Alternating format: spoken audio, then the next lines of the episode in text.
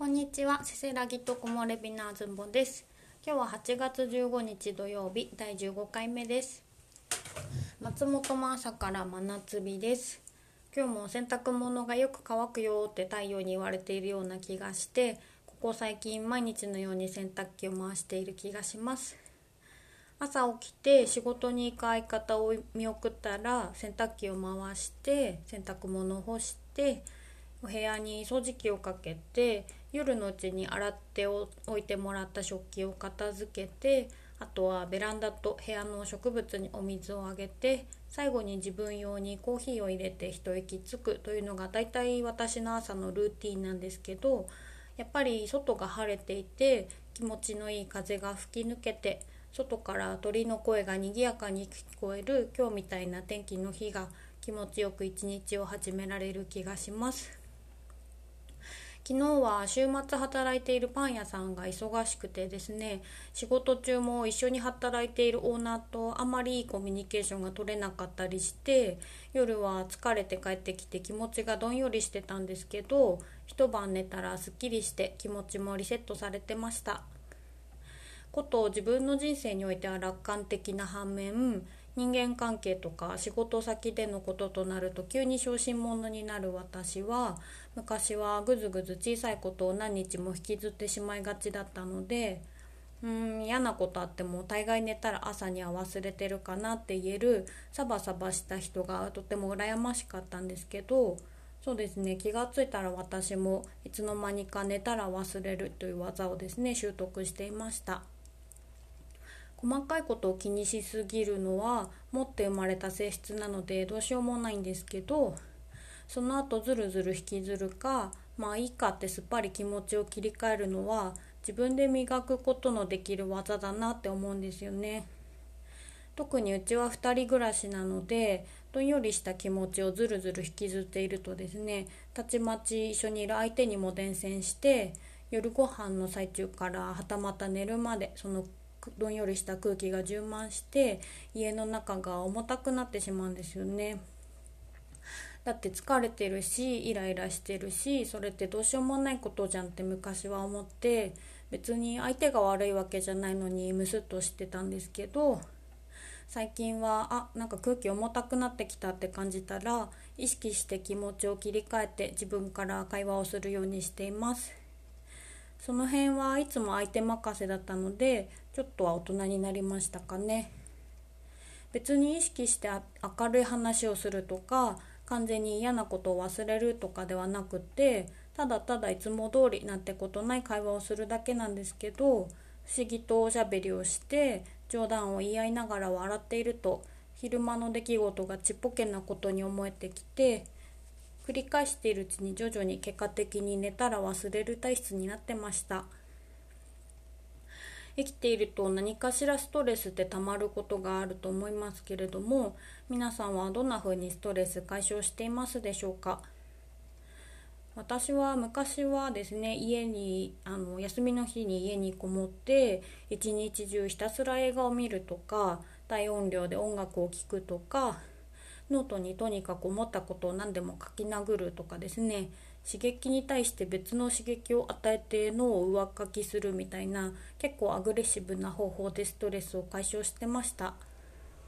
そこから会社員を辞めて職場環境を変えるとか無理してつながっていた人間関係を整理するとか引っ越しをして住環境を整えるとか少しずつですけど時間をかけながら生活の質を向上させていったら最近はそこまでストらしいストレスらしいストレスもですねたまらなくなってきましたそもそも普段頭を使いすぎるという自分の性格を理解していっぱいいっぱいになってきたらストレスと感じる前に頭を意識的に緩ませるようにしているのは大きいかなと思います。なので私の今のストレス解消法はただただぼーっとするそれだけですね。ぼーっとするって簡単なようで結構難しくて気が付くとあれしなきゃこれしなきゃって考えちゃったり何も生み出さない時間ですね何も生み出してない時間をもったいないなって感じたりしがちだったんですけど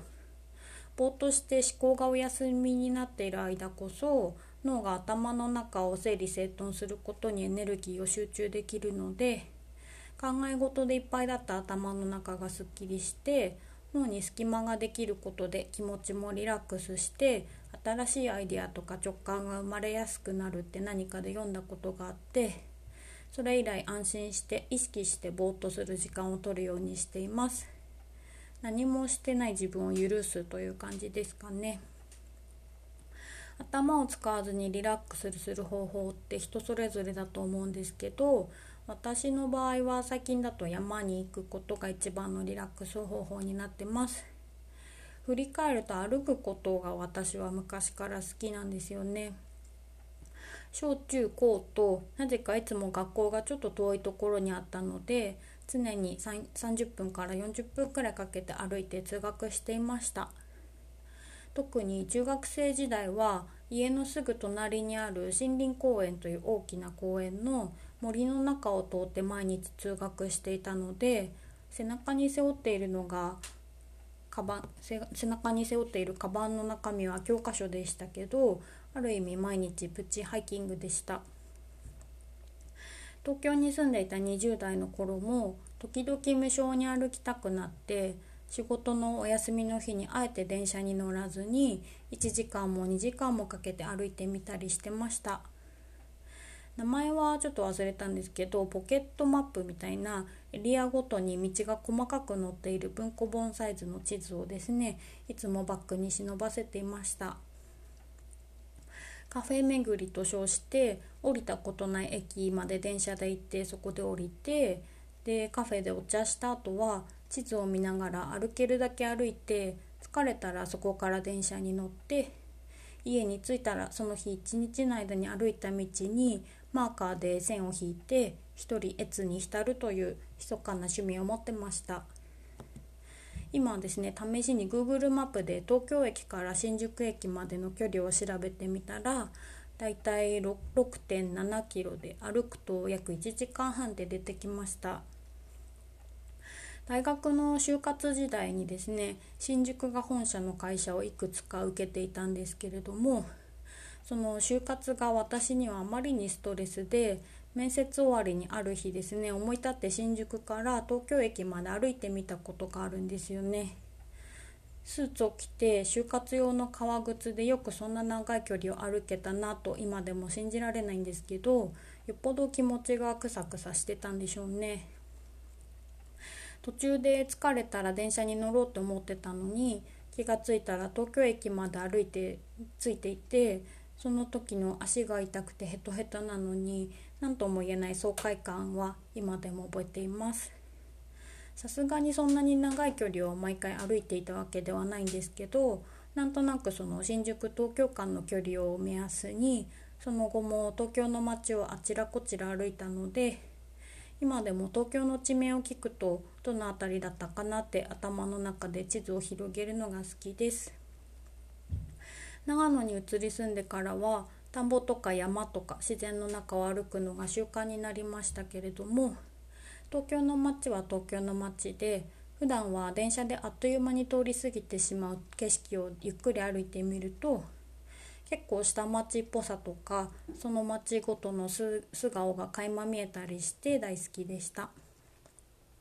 そう思うと結構昔から自然とぼーっとする時間を無意識に作っていたのかもしれないですね。皆さんは普段のんびりお散歩したりしますかね？相方のしゅんちゃん含め私の周りは結構歩くのが好きな人が多い気がします。うちから歩いて5分くらいのとこに針塚古墳という古い古墳があるんですけれども山を見ながら田んぼのあぜ道を抜けてその古墳まで行く道がちょうどいい散歩コースになっているので時々2人で夕日を見に行ったり星が綺麗な夜は星を眺めに行ったりしてます。一人でのんびり歩くのも誰かと一緒に並んで歩く時間もいいですよね。あとは歩く以外に私がぼーっとしている時間は植物と触れ合っている時間ですかね。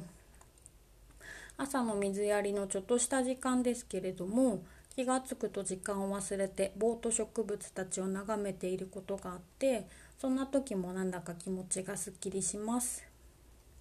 田んぼが近いからかまだ子供まだ子供の手のひらサイズの小さいカエルがですねベランダの葉っぱの下とか植木鉢の陰とか毎日どこかしらで休憩しているので朝ベランダに出ると一瞬びっくりするんですけれども今の家は前の家と違って気軽に野良猫が遊びに来る作りにはなっていないのでこうして生き物が来てくれるのが嬉しくってついつい観察していると時間を忘れてしまいます。この間はですね網戸を開け放していたら部屋の中までその新顔のカエルちゃんが中に部屋の中に入ってきてこれはどうやって出て行ってもらおうかなと思って迷ってたんですけれどもそのまま観察してたらですねリビングに面したあリビングっていうかベランダに面した部屋をぴょんぴょん壁沿いに一周して気が付いたら「お邪魔しました」という感じでまた外か外にいなくなっていたので笑ってしまいました。たまに大きいハチさんなのかハエさんなのかわかんないんですけど大きな虫が猛スピードで部屋からビューンと部屋に飛んできては部屋の中を一周してまたすごいスピードで外に出ていく人たちいますよね。私は基本的に虫とかカエルとか触れないんですけど入ってきてもいいけどここは私の家なので気が済んだら出て行ってくださいねという気持ちでこちらも慌てずにいつも通りにしていると彼らのタイミングで気が付いたら外に出て行ってくれていることが多いのでそんなに慌てなくなりました。体を動かしたり自然と触れ合ったり特別に時間を取らなくても寝ぼけながらやっている毎朝のこの何気ないルーティンももしかしたらいいストレス解消法になっているのかもしれません。そんな感じでですね今日も週末なので気持ちを切り替えてまたパン屋さんに行ってきます。こんな風にストレス解消してますとかこんな時間がリラックスできますというものがあったら是非教えてください。ではまたずんぼでした。またね